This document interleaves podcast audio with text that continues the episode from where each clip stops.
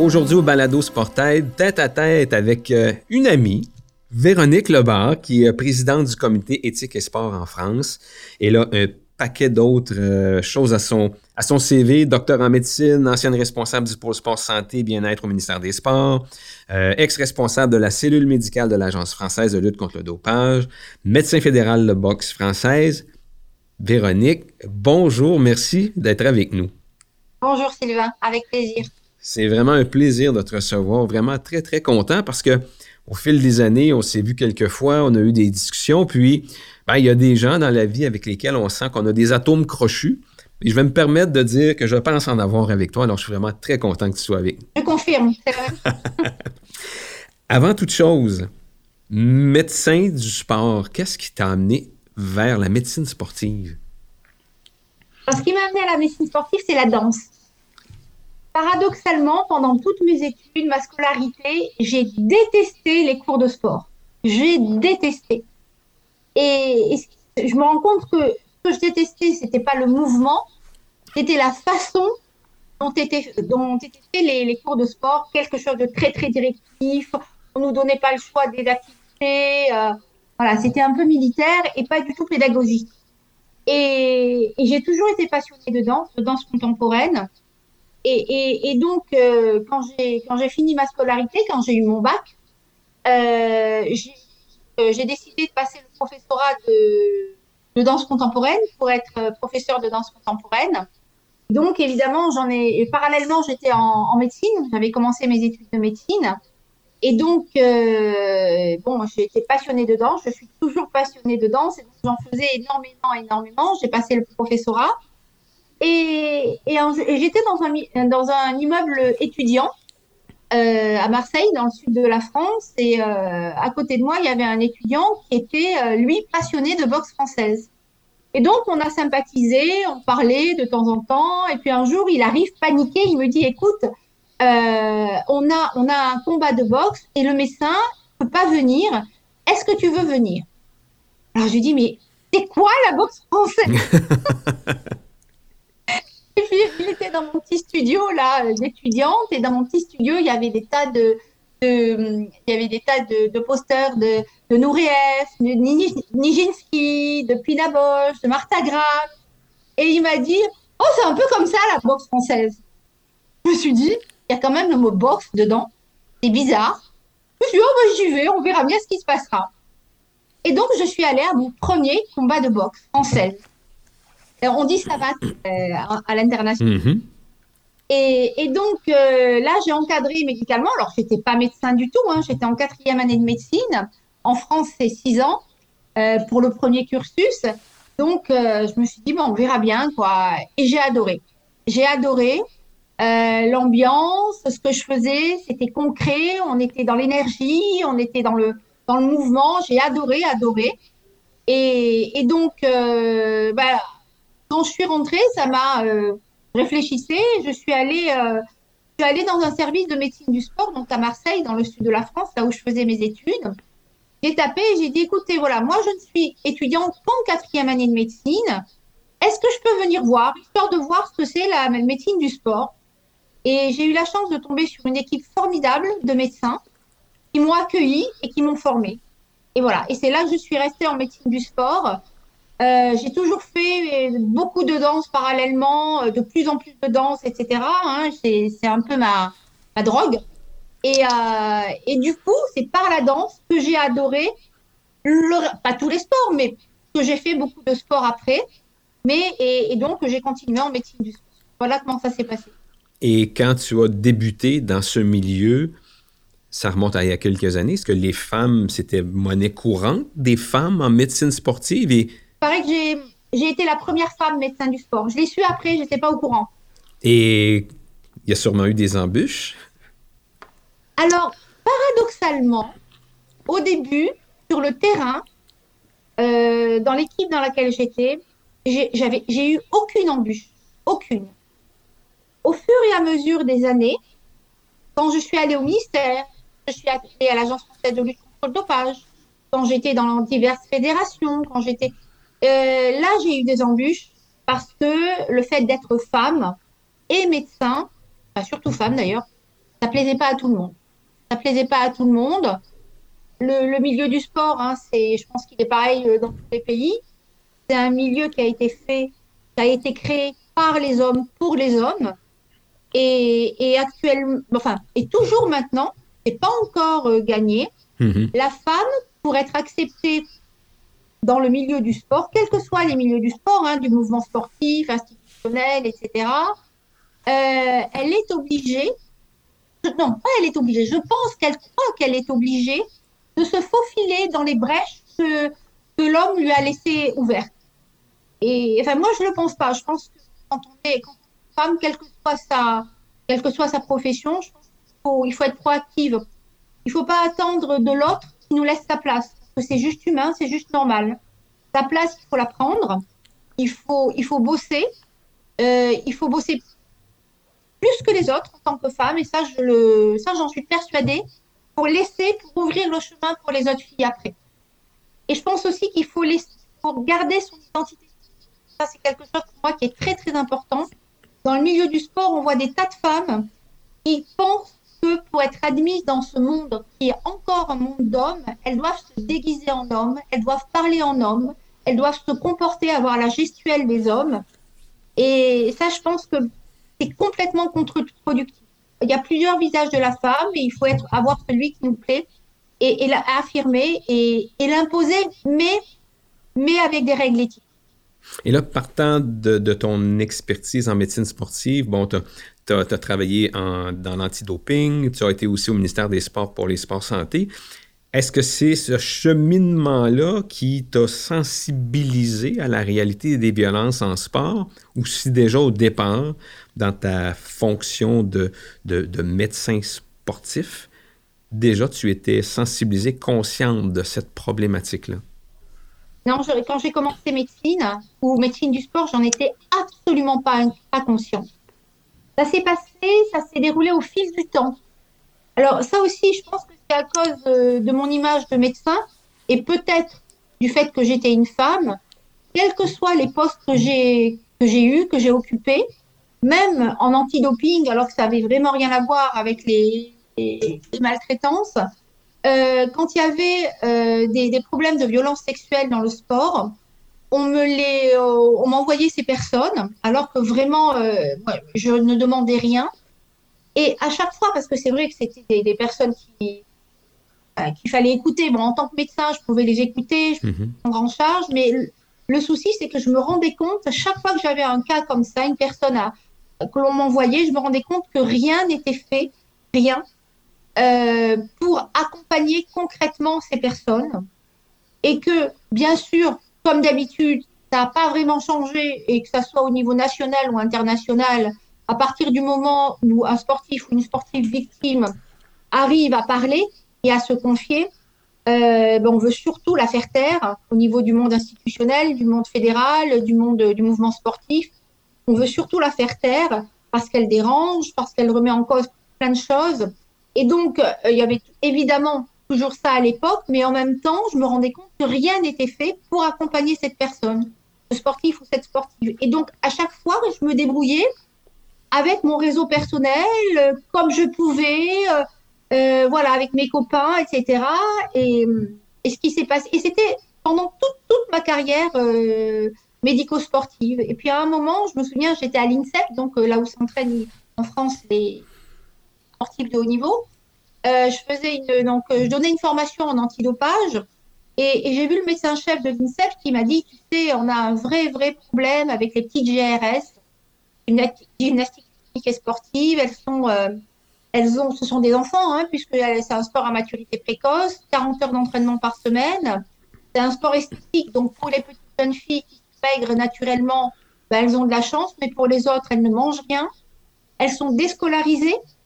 Euh, donc, le soir, elles sont au CNED. Alors, ça, je ne sais pas si vous avez l'équivalent au Canada, j'imagine que oui. C'est une, des cours à distance.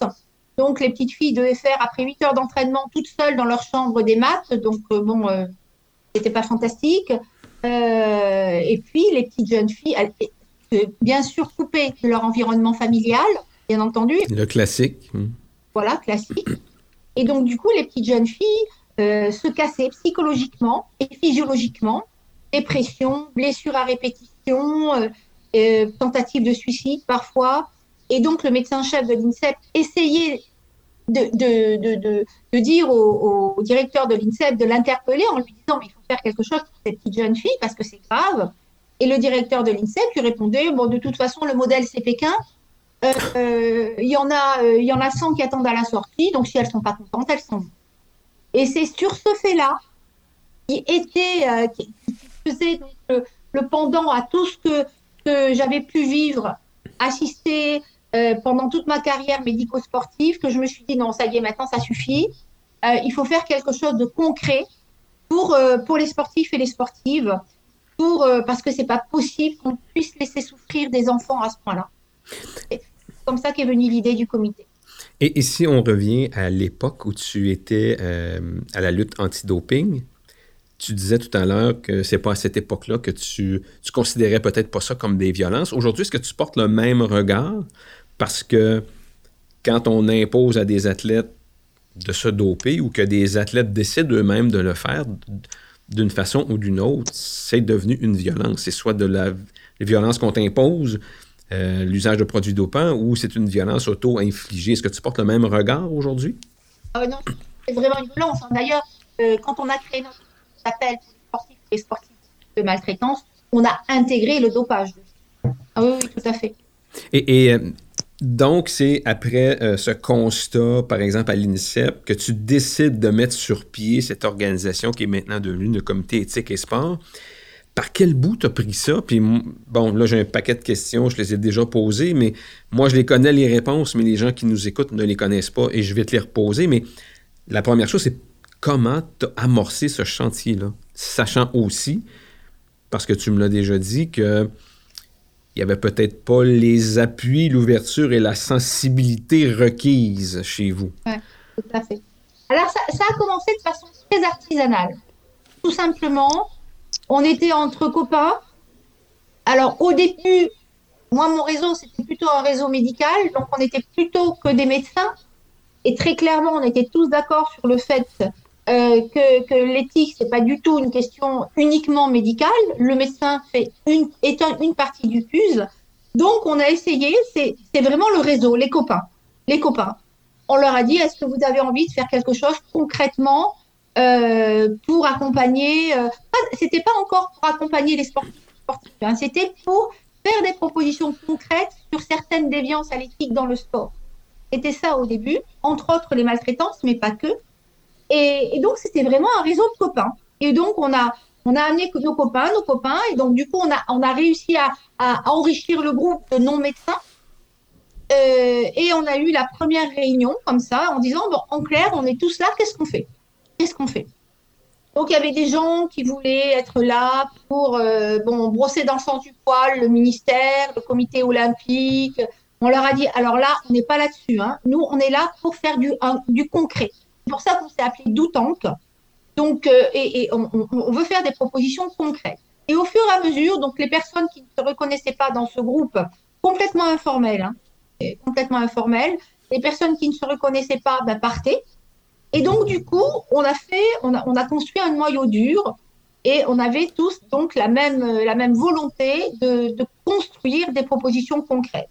Et c'est donc là qu'on a, qu'on a créé on, a, euh, on, a plusieurs groupes de travail euh, et le groupe de travail prévention et lutte contre les maltraitances s'est donc créé.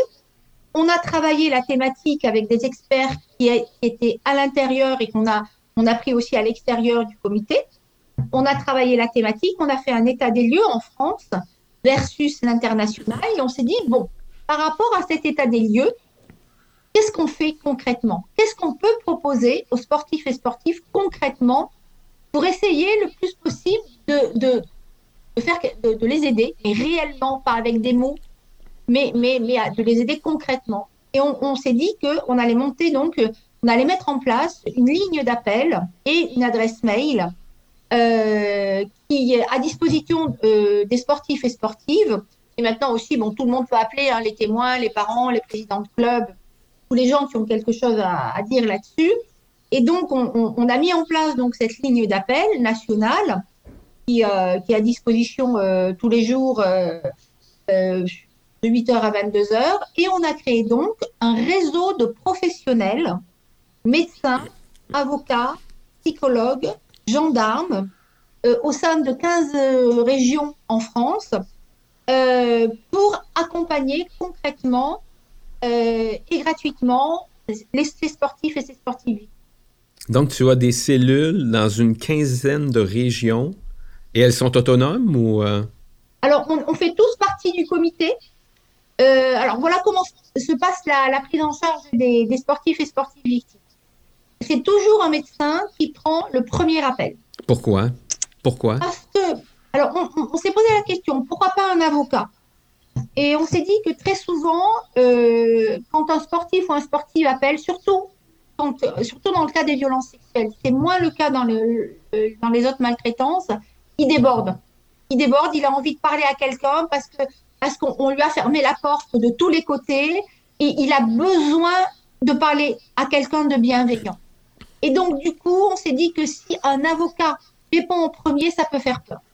Parce qu'ils sont pas toujours, ils sont, ils sont, sont pas dans la construction lors des premiers appels ils, veulent, ils appellent à l'aide. Ils appellent à l'aide. Donc, euh, ils ne pensent pas obligatoirement à, à, porter plainte. À... Non, ils ne pensent pas. Et donc, du coup, on s'est dit que si un avocat venait en premier lieu, ça pouvait les rebuter, ils pouvaient avoir peur.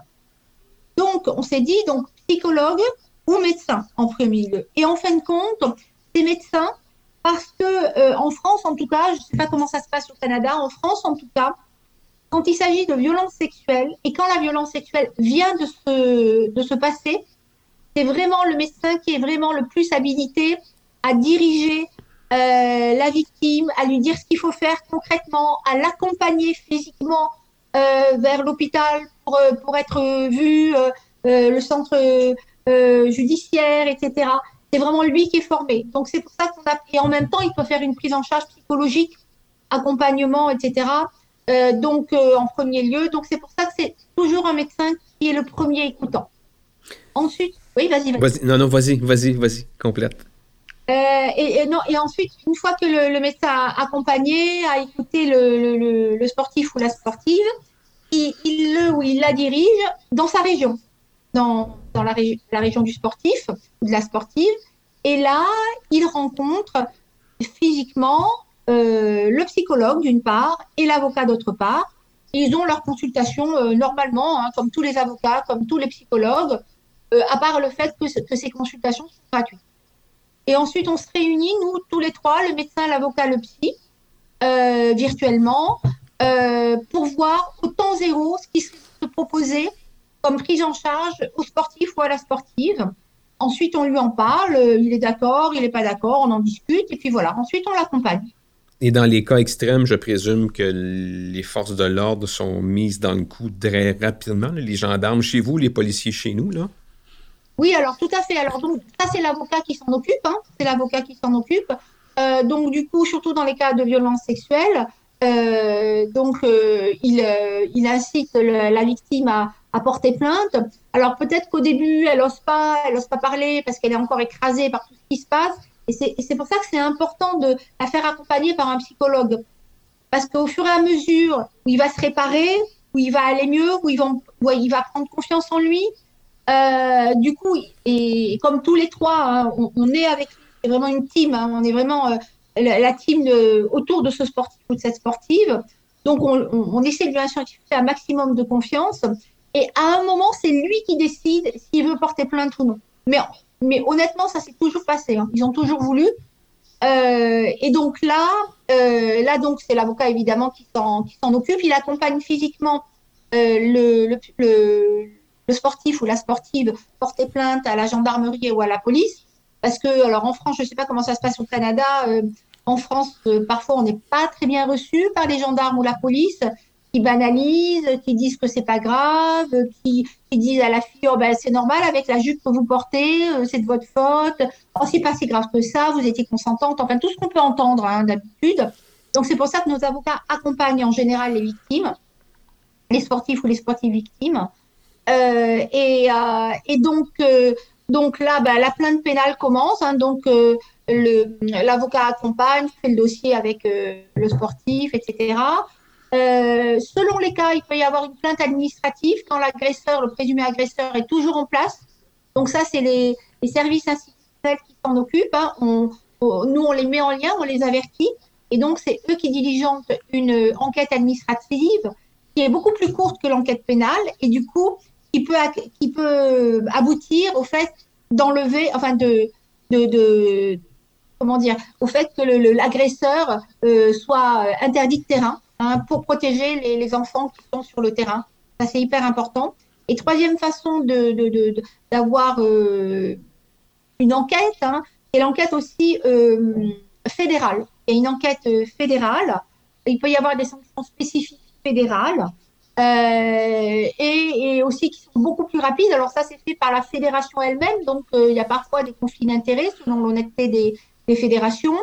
Euh, il y a parfois des gens non formés hein, qui font ces enquêtes, donc c'est vraiment un problème. Et il peut y avoir, là ce matin, j'avais une réunion justement avec une fédération et elle avait eu donc au niveau sanction fédérale, elle avait sanctionné en appel, un... elle n'avait pas sanctionné, pardon, en appel un, présumé agresseur elle l'avait relaxé. Euh, et euh, par contre, a priori, moi je le sais parce que j'ai des infos par l'avocat, au niveau du pénal, il va être sanctionné. Donc c'est vraiment pénible, enfin, très compliqué. Tu viens de mentionner quelque chose. Tu travailles aussi avec les fédérations. Euh, ça, ça fait plusieurs fois que je vois des annonces. Vous collaborez avec les fédérations. Vous ne travaillez pas seulement avec les victimes. Alors, oui. Alors, alors, il y a beaucoup à dire au niveau des fédérations très très clairement.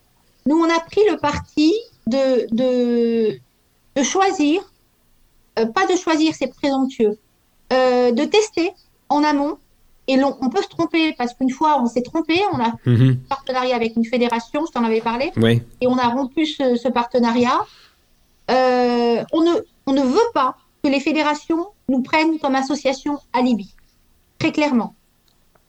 si elles nouent ce partenariat pour surtout ne rien faire, euh, bah, nous, on refuse. On refuse. Donc, c'est vrai qu'on n'est pas partenaire de beaucoup de fédérations. Et les partenaires, les fédérations avec lesquelles on est partenaire, on, essaie, on arrive à, travailler vraiment en, commun. En clair, quand elles sont au courant euh, de, de, maltraitance hein, ou discrimination dans leur fédé, elles nous les euh, répercutent et c'est nous qui, qui accompagnons ces, sportifs et sportives victimes. Et parallèlement à ça, on fait beaucoup de formations, sensibilisation, jeux de rôle, groupe de parole thérapeutique sur le terrain, dans ces fédérations, dans les clubs, dans les pôles espoirs, etc. Mais on, travaille avec des fédérations, pas beaucoup, pas beaucoup. Pourquoi? Parce, qu'il y a un conflit d'intérêts, parce que mhm. parce qu'il y a encore beaucoup de fédérations qui veulent, qui ne, qui, disent qu'il faut laver son linge sale en famille, euh, qui veulent surtout pas que les affaires euh, sortent, qui nous disent oui, oui, euh, on veut faire un partenariat avec vous, mais c'est nous qui d'abord allons trier les, les, les, affaires et on vous donnera les affaires euh, que l'on désire. Donc les affaires qui les remettent en question, etc. Ben elles, elles, ben, elles choisissent de pas de pas faire accompagner les sportifs sportives. Et puis aussi en France, il y, a, y, a, des groupes éthiques qui sont qui sont comment dire fortement incité par le ministère hein, au niveau des, fédérations. Et ces, commissions éthiques, euh, enfin, pour nous, on ne comprend pas parce qu'il y a un vrai conflit d'intérêts. Et donc, euh, dans la, honnêtement, hein, même si ça ne plaît pas à tout le monde, mais dans la grande majorité des fédérations où, sont, où existent ces commissions éthiques, les commissions éthiques sont là justement pour, euh, pour inciter à ne rien faire, à cacher les choses. Il y a un conflit d'intérêts. Pour en avoir déjà discuté ensemble, euh, je sais que vous vous êtes heurté à quelques occasions à l'immobilisme, on va dire ça comme ça, euh, des autorités. Avec tout ce qui fait les manchettes depuis, on peut dire des années, là, et les derniers mois particulièrement, sens-tu qu'il y a un virage, que le vent tourne, qu'il y a plus d'ouverture chez vous pour aller de l'avant et bien s'occuper de nos jeunes sportifs et de nos jeunes sportives? Alors, je n'irai pas jusqu'au mot virage franchement. Il y a un frémissement. Et tu l'expliques, et tu l'expliques. Alors, euh, je pense qu'il y a une ambiance actuelle depuis, depuis l'affaire Weinstein. Mm-hmm. C'est que les médias, essentiellement les médias, ont un très grand rôle à mon avis là-dedans, sont sensibilisés, donc incitent à, à se mobiliser, à réfléchir, etc. On est dans une ambiance de communication MeToo qui fait que tous les milieux, euh, ça incite justement à, à, libérer la parole, parfois un peu trop. Enfin, parfois, mm -hmm. c'est pas un peu trop, parce que libérer la parole, c'est bien, mais il faut la, la libérer de façon éthique, euh, honnête, mm. et pas hurler pour hurler en, en, enfin bref, en cassant plutôt qu'en en voulant construire. Quoi. Bon, ça, c'est un autre sujet. Euh, mais, euh, mais donc, je pense que en clair, le monde du sport euh, a commencé vraiment à bouger, en tout cas au niveau institutionnel, il y a un an, quand euh, la patineuse Sarah Bitbol a écrit son livre. Et donc là, le ministère a, a commencé à afficher un- un- une volonté d'éradiquer les violences sexuelles dans le monde du sport. Voilà. Mais pour moi, honnêtement, c'est un frémissement. Il y a un affichage. Je me pose souvent la question de la véritable volonté de cet affichage. Qu'est-ce qui est fait? Alors peut-être qu'il y a des choses qui sont qui sont amorcées au niveau de la prévention. C'est vraiment une amorce. Au niveau de l'accompagnement des victimes, rien n'est fait. Rien. Voilà. Pour moi, c'est vraiment c'est vraiment le mot frémissement. Quand tu dis rien, quand tu dis rien n'est fait pour accompagner les victimes, euh, hormis ce que vous faites, Ouais. Oui, oui, alors je dis pas qu'on est les seuls parce que c'est pas cocorico, euh, on n'est jamais les seuls à faire des choses bien, hein, euh, mais en tout cas, au niveau ministériel, concrètement, rien n'est mis en place pour accompagner de façon professionnelle les victimes. Euh, Il y a des associations, sport, non-sport, euh, qui, qui font de la redirection hein, au niveau des, des victimes, c'est-à-dire que quand, elles accueillent les victimes, elles leur donnent euh, des numéros de téléphone de médecins et d'avocats ou de psychologues, et donc ces, ces victimes appellent ces médecins, avocats ou psychologues. C'est bien, c'est déjà bien, mais ils sont pas spécialisés dans le sport. Ils appartiennent pas, ils, n'ont pas ils, ils ont la, même attitude qu'ils auraient avec un autre euh, patient ou client. Et puis c'est payant. Et, euh, les avocats, euh, enfin essentiellement les avocats, c'est très très cher. en découvrant, en te familiarisant avec cette problématique, quelle est la plus grande surprise, la plus grande déception, le plus grand étonnement que tu as eu en découvrant ce monde? Je pense que c'est vraiment, c'est vraiment, euh, moi j'irais le mot écœurement, c'est vraiment ce que j'ai ressenti, c'est l'attitude de beaucoup de fédérations qui savent, mais qui ferment les yeux pour des intérêts égaux, d'argent, financier ou autre, peu importe, de copinage, et qui ferment les yeux sur des horreurs qui, arrivent à des enfants. Et, et ça, c'est quelque chose que, qui, me, qui me révulse, qui m'écœure, et qui sont toujours à, à l'heure actuelle en, en, en cours, évidemment. Pourquoi ça a pris autant de temps, selon toi, avant que ce soit porté à notre attention et qu'on y accorde l'attention pas toujours suffisante? Mais pourquoi ça a pris autant de temps puis qu'il y a encore des gens à convaincre de? Je pense qu'il y a encore des gens, et je- je- j'ai parlé avec quelqu'un euh, il n'y a pas si longtemps que ça, qui disait non mais c'est pas vrai, enfin euh, les violences sexuelles n'existent pas dans le monde du sport. Et alors je pense que le, monde du sport est quand même un monde très particulier. C'est symboliquement c'est le monde de la famille. C'est vraiment c'est vraiment le, le copier-coller de la famille annulaire, papa, maman, etc.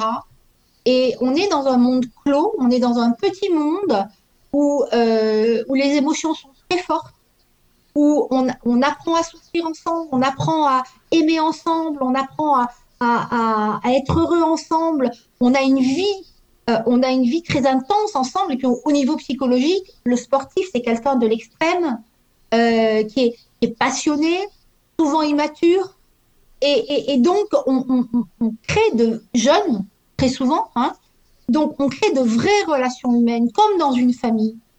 Et donc première chose euh, comme dans toute famille, en, divulguant quelque chose que l'on vit, qui est douloureux, qui nous fait souffrir, ben, on n'a pas envie de rompre l'équilibre familial. Exactement comme le petit garçon qui veut pas dire que tonton euh, lui, a, lui, a, lui, a, fait des gestes un peu bizarres. Il veut pas, il veut conserver l'équilibre familial. Et je crois que c'est vraiment la même chose dans le monde du sport. Il y a ça, et puis il y a aussi le sportif lui-même. L'identité et la psychologie du sportif lui-même avec ce fameux no pain, no gain, euh, toujours plus loin, toujours plus haut, toujours plus fort, etc. En clair, on, on inculque dès le plus jeune âge aux sportifs, au, au, petit qui fait du baby judo, du baby gym, etc. à 5 ans, on lui inculque euh, le, au niveau inconscient, et c'est encore pire, quand tu es un sportif, tu dois tout supporter pour la performance. Mais dans ce tout, il y a vraiment tout. Et au fur et à mesure qu'il grandit, le sportif ou la sportive se dit, quand il vit des violences sexuelles, des discriminations, etc., etc., il se dit, oui, c'est un obstacle de plus que je dois vaincre pour euh, atteindre la performance, pour, à mes propres yeux, mériter le droit d'être sportif, d'être dans la performance. Et donc, le premier responsable de l'omerta, c'est d'abord le sportif même. Il ne veut pas céder parce qu'un sportif, quelqu'un qui est dans la performance, c'est celui qui ne cède pas. C'est celui qui tient bon. Et, donc, il ne veut pas céder. Il ne veut pas céder devant la douleur, devant la souffrance, et il met ça exactement au même niveau que la souffrance d'une blessure, le fait de pas de pas avoir envie de s'entraîner parce qu'il fait mauvais ou parce qu'il fait froid, etc., etc. Il le rationalise et parce que c'est ce no pain no gain, etc. Et donc et donc c'est pour ça que souvent, au début en tout cas, il, préfère le ranger dans un coin de sa tête en disant mais ça va passer, ou il faut que je tienne, etc., etc. Moi je veux je veux les jeux, je veux aller au monde, etc., etc je tiens, je tiens. Et ça, c'est très important. Et, et donc, c'est pour ça qu'il parle pas. Et quand il arrive à parler, à un moment, euh, la souffrance est horrible parce qu'à un moment, c'est possible. Quand il, arrive à parler, très souvent, et encore maintenant, encore maintenant, bien entendu, ben, c'est ce qu'on disait tout à l'heure. La seule chose que la, la personne en face lui dit, c'est oh, écoute, c'est tout, euh, franchement, mais euh, c'est pas grave. Euh, donc une sportive un jour me, me disait qu'elle s'était confiée au médecin fédéral de sa fédération, était une sportive de niveau olympique. Hein. Et le médecin euh, lui a dit oui, je sais que c'est vrai hein, ce que tu dis parce qu'on le sait, tout le monde sait que, que ce, cet entraîneur euh, agit comme ça avec les sportifs qu'il encadre, qu'il entraîne. Mais tu sais, écoute, c'est comme ça dans le monde du sport. En ce moment, il y a les soldes, va te changer les idées. Voilà. Et. Euh, mais, mais quand je t'entends dire ça, et que je t'entendais dire il ne veut pas, je pense qu'on est rendu à un point où ils ne peuvent pas. Ouais. T'as raison. Je pense que c'est davantage ça. Euh, je m'excuse, je t'ai interrompu, là, mais. Euh. Encourager quelqu'un à aller faire euh, des achats quand même. Hein? Euh, Est-ce que tu trouves que l'argent a aussi un rôle à jouer là-dedans? Ce que j'entends par l'argent, c'est les clubs, les organisations euh, qui ne veulent pas perdre de partenaires, qui, veulent gagner à tout prix, les entraîneurs qu'on va recruter pour ces raisons-là et qui, à un moment donné, certains, sans vouloir les excuser, mais ont cette pression de gagner, donc il y a une espèce de peur qui les anime et ils doivent livrer des résultats. Alors, parfois, ils prennent des raccourcis. Est-ce que les parents qui s'investissent beaucoup dans les enfants s'attendent à un rendement sur l'investissement?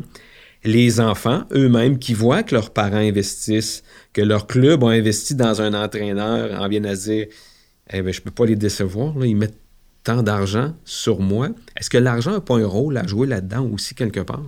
Ah oui, capital, hein, capital. À plusieurs niveaux.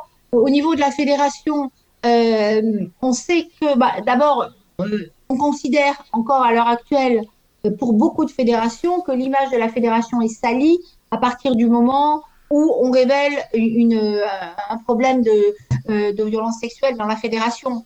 Euh, donc, du coup, moins de sponsors quand c'est une grosse fédé, donc moins d'argent, etc. Au niveau du. En France, chaque fédération signe chaque année avec le ministère des Sports une convention d'objectifs. Et la convention d'objectifs dépend uniquement, uniquement de la performance, euh, des, des, médailles. Et On a un problème. Hein? Voilà. Donc, automatiquement, il y a un lien. Donc, l'objectif, c'est bien sûr euh, que ça roule, d'avoir le plus de médailles possible. Et donc, euh, si on doit, euh, si on doit dire à des gamins, écoute, bon, ok, tu vas pas commencer à m'embêter parce que si l'entraîneur te viole, et eh ben bon, écoute, je veux pas le savoir. Et, et, et donc, ça, c'est un vrai, vrai problème. Tout est basé, c'est qu'en fonction d'objectifs, tout est basé sur la performance.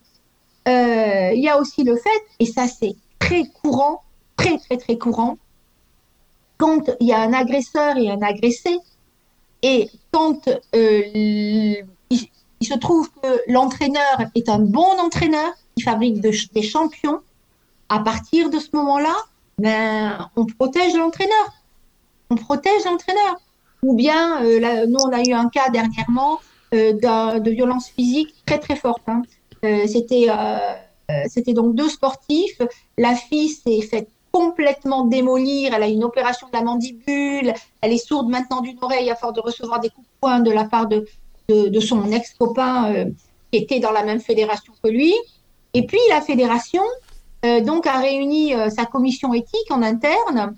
Et puis c'est bizarre, c'est bizarre, mais quand elle convoquait, quand elle faisait la convocation des deux sportifs hein, pour bah, pour juger l'affaire, eh ben le, le garçon qui était médaillable au jeu euh, le garçon, bah, il, recevait, comme le, le règlement, dix jours avant la, la, séance, il recevait sa convocation, mais la fille, oh ben c'est pas de chance. Hein. On oubliait de lui envoyer. On oubliait de lui envoyer. Et puis par contre, la séance se faisait quand même et on rédigeait le PV comme si la fille était là. Bon Dieu. Et ça se passait pas une fois, deux fois, trois fois, ça se passait régulièrement. Parce qu'en plus, nous, on a eu exactement les mêmes cas dans la même fédération le hasard a voulu qu'on ait les mêmes attitudes pour les deux personnes. Et les deux mecs étaient médaillables au JO. Et les filles n'étaient que de niveau national. Voilà. Et ça, c'est aussi l'argent, c'est. Et, donc, pour les parents, c'est la même chose. Un autre cas, c'était en sport de combat. Euh, des, entraîneurs euh, considéraient qu'il euh, fallait entraîner des gamins de 11 ans. C'était dans un pôle espoir, hein. c'est quand même un bon niveau.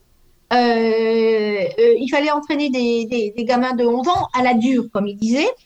Donc, sur le tatami, il faisait des prises, des prises de judo aux petits et jusqu'à étouffement. Et puis, une fois que les, petits garçons perdaient connaissance, enfin, petits garçons, petites filles d'ailleurs, hein, perdaient connaissance, hop, il est réanimé, c'est de la torture. Il est réanimé et hop, les bras. Et à nouveau, il perdait connaissance. À un moment, ils ont décidé de plus s'entraîner sur les tatamis, mais de s'entraîner à côté, sur le béton. Et donc, du coup, ils faisaient des prises de judo sur le béton. Et il y a un ex-petit garçon qui est maintenant un adulte qui a été paralysé à vie. Et moi, quand les entraîneurs m'ont raconté cette histoire, j'ai dit, mais les parents n'ont pas réagi. Et euh, ils m'ont dit, mais si, si, il y a des parents qui ont réagi. Et on leur a dit, bah, écoutez, euh, si vous continuez à faire des vagues, bah, vos enfants ne seront pas sélectionnés.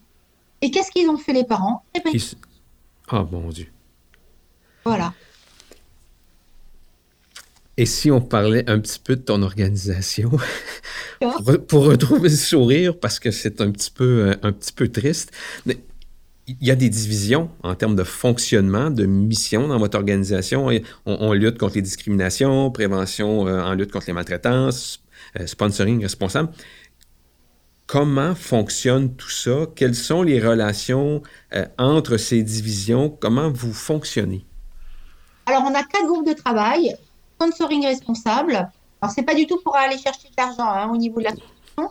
C'est un nouveau modèle, enfin, c'est un modèle qu'on propose euh, pour un, nouveau visage du sponsor qui est une, une, une vie, une participation plus éthique dans, sa, dans son équipe, hein, qui participe vraiment par exemple, quand il apprend qu'un sportif est contrôlé positif, au lieu de partir effarouché en disant oh là là, je donne plus de subvention à cette euh, à cette équipe, au contraire, il, fait la vraie prévention dopage au niveau de l'équipe, euh, une vraie sensibilisation. Il essaie de comprendre parce que c'est pas si facile que ça. Pourquoi le sportif en question s'est fait contrôler positif et donc du coup une véritable formation. Donc ça c'est ça qu'on appelle ça le sponsoring responsable. On a fait un on a fait un rapport qui est sur notre site hein, en libre accès, et donc qui, qui fait certaines préconisations. Et donc voilà, ça c'est le groupe sponsoring responsable, le groupe prévention et lutte contre le dopage. donc c'est un, groupe qui a, qui a fait d'abord un, une, étude hein, au niveau de la lutte antidopage en France, au niveau national, et euh, qui a fait comme préconisation, hein, puisqu'après nos études, les, études de, des thématiques, on fait toujours des préconisations, euh, on s'est dit qu'en tout cas en France, il y avait un gros manque au niveau de la formation. Au niveau de la formation euh, des sportifs, des encadrants, des médecins, y compris médecins fédéraux, hein, et ne parlons pas des médecins pas dans le monde du sport, des pharmaciens, etc. Et donc, du coup, là, on, met en place un programme de formation. Euh, le groupe prévention et lutte contre les discriminations, euh, on a fait une enquête sur euh, un état des lieux au niveau français de toutes les discriminations. Donc, l'enquête est aussi en ligne hein, sur notre site. donc, c'était très intéressant. Hein. On, a vu qu'il y avait encore des, sujets très, très, très tabous comme l'homophobie, le racisme, euh, le sexisme, paradoxalement, quoi qu'on en dise, ça allait mieux quand même, au niveau de l'enquête en tout cas. Euh, et donc, du coup, euh, on, a ouvert notre ligne d'appel qui était avant réservée uniquement aux maltraitances. on l'a ouverte à toutes les discriminations. et donc, comment, comment, et puis le groupe maltraitant, on en, a, parlé tout à l'heure, comment mhm. travaillent ces groupes ensemble? Alors, ils sont autonomes chacun, hein, ils font des, ils construisent leurs propositions euh, et obligatoirement, les, encadrants, les coordinateurs de ce groupe donc se, réunissent régulièrement et donc on fait des ponts, hein, comme évidemment discrimination, maltraitance, prévention et lutte contre le dopage et, maltraitance. On fait des liens et on construit ou des ou des des cafés débats, on fait beaucoup de cafés débats, enfin avant le confinement évidemment, mhm. euh, on fait des cafés débats, des colloques, des actions, on fait des formations ensemble et voilà, c'est selon les besoins, on travaille, euh, on travaille en équipe. Et tous ces contenus sont développés par ton comité que tu identifiais au départ, les spécialistes que tu as regroupés autour de, cette, de, de, de la cause? Oui, oui, se sont enrichis. Hein. Il y a d'autres personnes qui sont venues, qui sont parties d'ailleurs. Euh, on, a fait, on a fait des liens donc au niveau fédéral, au niveau. Euh, pas trop les institutions, parce qu'en France, c'est assez vieux quand même pour bouger. Euh, voilà, euh, nous, on, est, on, essaie vraiment de faire quelque chose de. On peut vraiment être là pour les sportifs. Et, euh, et c'est pour ça d'ailleurs qu'on a, on a mis en place un. Je ne sais pas si je ne pense pas t'en avoir parlé. On a, on a créé le groupe des ambassadeurs du comité éthique et sport. parce qu'on est, on, s'est dit en juillet dernier, on réfléchissait, on disait, on s'est dit, mais le monde du sport, normalement, euh, doit être euh, doit tourner autour du sportif et de la sportive. Mm. Mais en l'occurrence, euh, le sportif et la sportive, quand on lui demande de donner son avis, eh ben, il donne toujours l'avis des, il donne toujours l'avis des autres. Il donne l'avis du ministère des Sports, il donne l'avis de l'Agence française de lutte contre le dopage, du Comité olympique, de, etc., etc. On les a bien dressés. Voilà, exactement. la notion de règle dans le sport, hein, on mm. continue. Et donc, du coup, son avis propre, bah, il ne donne, donne pas souvent. Et donc, du coup, on a proposé à certains sportifs, il y en a 14 actuellement, de, bah, de faire un groupe. Hein, on appelait ça les, les ambassadeurs, mais ce n'est pas les ambassadeurs du comité éthique et sport, ce sont leurs propres ambassadeurs. Et on leur a dit voilà, bah, nous, on, vous, on vous propose simplement d'être un soutien logistique. Et euh, quelles sont les actions, quelles sont les propositions les thématiques que vous voulez porter, dont vous voulez parler? Et euh, lors de la première réunion qui a eu lieu en juillet dernier, il y a trois sportifs qui, euh, qui, ont tout de suite, tout de suite et très spontanément parlé de, la réalité de la dépression dans le monde du sport. Et donc, du coup, ils nous ont dit, on n'a pas le droit, toujours no pain, no hmm. pain, etc., toujours le même truc. Hein. on n'a pas le droit de, de, de, flancher. Euh, d'être dépressif, on n'a pas le droit. On n'a pas le droit vis-à-vis des, du regard extérieur, vis-à-vis des sponsors, vis-à-vis de notre famille, et vis-à-vis aussi de nous-mêmes, mm. En premier. Un gladiateur, ça ne flanche pas. Hein? Exactement. Mm. Voilà, tout simplement. Et, donc, du coup, il y avait un, des sportifs, qui est un grand basketteur, qui nous disait qu'il avait, qu'il avait eu à souffrir de dépression. Et heureusement que sa femme lui avait dit, mais écoute, tu as tel signe, tel signe, tel signe, tu es en dépression. Et lui, il banalisait, banalisait, il disait, bah non, non, moi, je peux pas être en dépression, c'est pas possible. Et, il, nous a dit, heureusement que ma femme était là. Et du coup, il, et il se rend compte, parce qu'il en a parlé à plusieurs de ses copains, euh, qu'en fin de compte, les signes de dépression sont, sont pas banalisés, sont réfutés, ne veulent pas être euh, mm. connus par les sportifs. Donc, du coup, la dépression est prise en charge très tard, alors qu'on aurait pu euh, l'accompagner beaucoup plus, beaucoup plus tôt, donc ça soit beaucoup plus facile à l'accompagner. Et donc, du coup, ils nous ont demandé de faire un, de créer un questionnaire, une enquête. Une enquête euh, avec deux objectifs. Premier objectif, qu'on mette en place un questionnaire sur la, sur la dépression. Euh, et donc, euh, que cet auto-questionnaire alerte les sportifs qui étaient potentiellement, qui présentaient potentiellement des signes de dépression. Et donc, bien sûr, on a marqué, si jamais vous avez tel, tel score, Évidemment, vous allez consulter votre médecin ou votre psychologue à, partir de tel score. Ça, c'était le premier objectif. Deuxième objectif, d'avoir une photographie justement de l'état de la dépression en France. Donc, euh, nos médecins, nos avocats et nos psy ont fait euh, ce questionnaire. On a reçu 1250 réponses. On, oui, on était content d'avoir eu pas mal de réponses. Euh, on, a analysé l'enquête. et donc, il y a quand même des, des, chiffres qui nous interpellent très gravement. Hein. Par exemple, un, sportif sur quatre a pendant sa carrière sportive pensé au suicide. Et chez les 15-17 ans, on, arrive à un, entre un sportif euh, sur deux à sur trois. Et les 15-17 ans. Euh, les sports euh, d'équipe sont plus touchés par la dépression. Et là, c'était les gens qui ont répondu, c'était des sportifs actifs? Alors, ah oui, oui, tout à fait. Alors, on n'a pas le son de cloche de ceux qui ont quitté pour des raisons comme celle-là. Alors, si on, on, imaginait et on ajoutait des gens qui ont quitté pour des raisons comparables. Oui, ouais, complètement, complètement. Et donc, euh, du coup, donc il y a des chiffres vraiment qui interpellent, quoi, qui font froid dans le dos. Et donc là, on s'est mis en lien, non pas avec des fédérations, hein, parce qu'il y a encore beaucoup trop de conflits d'intérêts, parce qu'on a eu des blocages au niveau des fédérations hein, par rapport à ça, parce que chez nous, non, il n'y a pas de problème. Hein. Hmm. Donc, on, est partenaire de syndicats sportifs et on va mettre en place des, accompagnements pour les sportifs, des sensibilisations, des formations, des autoquestionnaires, etc., etc. Bravo, c'est quelque chose d'important parce que la dépression chez les athlètes, on l'oublie trop souvent, puis les conséquences les suivent pendant des, des, années, surtout lorsqu'elles sont euh, euh, traitées tardivement. Là. Euh, il y a une chose dont je voulais parler avec toi. ici, nous, au Québec, c'est un type de violence aussi, un peu comme, comme le dopage. Là. quand on s'en occupe pas, ça devient une violence qu'on inflige à, à, nos athlètes, les fameuses commotions cérébrales. Et quand, comme athlète, on fait fi d'une commotion cérébrale, ça devient une violence auto-infligée. Ici, c'est vraiment euh, traité d'une manière importante. On y accorde beaucoup d'importance. Et, à moins de me tromper, quand je regarde un petit peu ce qui se passe chez vous, j'ai pas l'impression qu'on en parle autant. Est-ce qu'il y, a, une raison? Euh, eh oui, toujours la performance.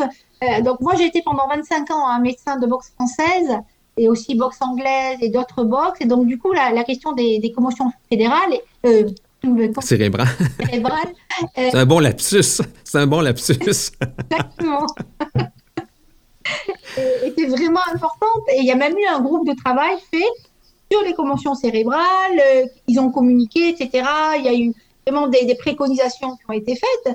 Et, moi, je me souviens, parce que quand j'étais en quand j'étais médecin de ring, euh, c'est clairement les règles étaient claires. Hein. à partir du moment où quelqu'un avait eu un chaos au match il fallait, bon, évidemment, scanner cérébral, examen, etc. Il fallait un mois minimum d'arrêt, euh, mais euh, mais euh, il y avait des trafics. On vous montrait pas le parce qu'il y, a un passeport médical. On vous normalement il faut le médecin doit consigner, etc. Du coup, pour le combat suivant, ben, on se rend compte. Donc si le sportif est là, on lui dit non non, tu retournes chez toi. Mais ce n'est pas suivi. Ce n'est pas suivi. On arrache la feuille ou bien le médecin oublie de le marquer, ou bien il connaît pas les règles. Il n'y a pas une action euh, c'est pas suivi, c'est pas pris en main, c'est pas pris en charge. Il faudrait vraiment que ça soit euh, un règlement et une sanction quand c'est pas suivi. mais mais mais il y a des tas de gens qui euh, bah, préfèrent encore l'argent, encore etc., qui préfèrent combattre même s'ils ont eu un combat, un chaos, même à l'entraînement suivant. Tu as as mentionné précédemment que c'était encore difficile pour vous de travailler avec euh, les fédérations. Euh, nous, ici, on a la chance euh, vraiment d'avoir la mobilisation sur le terrain. Les fédérations sont, sont au rendez-vous, veulent faire partie de la solution. Comment tu crois que vous allez arriver à renverser cette tendance? Parce qu'ils sont incontournables dans l'équation? Oui, alors, on n'a pas vraiment beaucoup de, beaucoup de, solutions. Déjà en France, pour quand même avoir une véritable, fondamentale prise en charge des maltraitances, il faudrait changer carrément la gouvernance du sport. Une véritable loi, changement de, la gouvernance du sport. Quand on voit qu'il y a des présidents de fédérations qui restent 20 ans, 25 ans, euh, c'est des, Louis XIV, quoi, c'est des rois, quoi. Ils font ce qu'ils veulent, ils ont, ils ont fait toute leur petite en, interne, ils, régissent tout comme comme un, euh, comme un roi, quoi. Et, déjà, ce fait-là fait que euh, il peut pas y avoir de véritable gouvernance du sport éthique à partir du moment où il y a un président de Fédé qui reste 25 ans ou 30 ans. Euh, c'est pas possible. Il faut qu'il change tous les 4 ans, hein, puisque bon, euh, mhm, mhm. aller sur l'olympisme. Hein. Euh, il faut qu'il y ait des instances indépendantes qui travaillent sur les questions éthiques il faut plus que ça soit en interne à la Fédé. Obligatoirement, il y a des conflits d'intérêts. Euh, toi, écoute, euh, je sais que tu es le positif, mais tu as quand même fait ta compète. Si tu dis que j'ai violé le, petit garçon d'à côté, ben moi, je te je raconte ce que tu as fait toi aussi. Mais c'est des petites guéguerres intestines, c'est la famille. La famille, avec tout ce que ça a de pas beau et de beau. Donc, euh, donc du coup, il faut, il faut une instance indépendante des fédérations qui qui contrôle, euh, qui soit indépendante du ministère, euh, du comité olympique, qui ait des moyens de sanctions, de prévention, etc. Quoi. Et changer la gouvernance du sport. Mais, mais, là, je discutais avec une sportive, une ex-sportive de très haut niveau, euh, et elle me disait, mais actuellement, euh, actuellement, les personnes qui ont fait le lit de toute cette maltraitance, de tous ces non-dits, euh, et ils sont toujours en place actuellement, même s'ils sont cachés, etc. Mais ils sont toujours dans les arcanes du pouvoir. Et tant qu'on n'aura pas fait le ménage, fait le ménage et empêcher, parce qu'on ne va pas virer tout le monde, mais mhm. empêcher les personnes qui veulent que ce système féodal perdure, quand on les empêche de, de nuire, eh ben on n'arrivera pas. On n'arrivera pas. Votre discours, votre discours doit déranger. Ah, mais bien sûr, on nous a pas, pas la gratter, du coup, on n'a pas quoi. Mais bon, on, a de vrais, vrais blocages. Parce que quand je, quand je parlais avec Pierre-Emmanuel, euh, il me mentionnait que, bon, pour avoir rencontré la nouvelle ministre, il sentait qu'il y aurait probablement une volonté de, de, de, changement, mais encore là, quand j'entends ce que tu décris, ça va prendre euh, beaucoup de patience. Penses-tu voir des changements? Avec cette nouvelle ministre, euh, je t'ai parlé d'un frémissement. On est encore ça. Oui, oui. Oui, parce que euh, celle qui était là avant disait que les violences sexuelles dans le monde du sport n'existaient pas. Mhm, mhm. Donc déjà, euh, elle dit que ça existe. Déjà, c'est un progrès, évidemment. Avec elle, il y a un frémissement. Bon, il reste un an, hein, donc on va voir voilà, ce qui va se passer. Et avec le prochain, on va voir ce qui va se passer.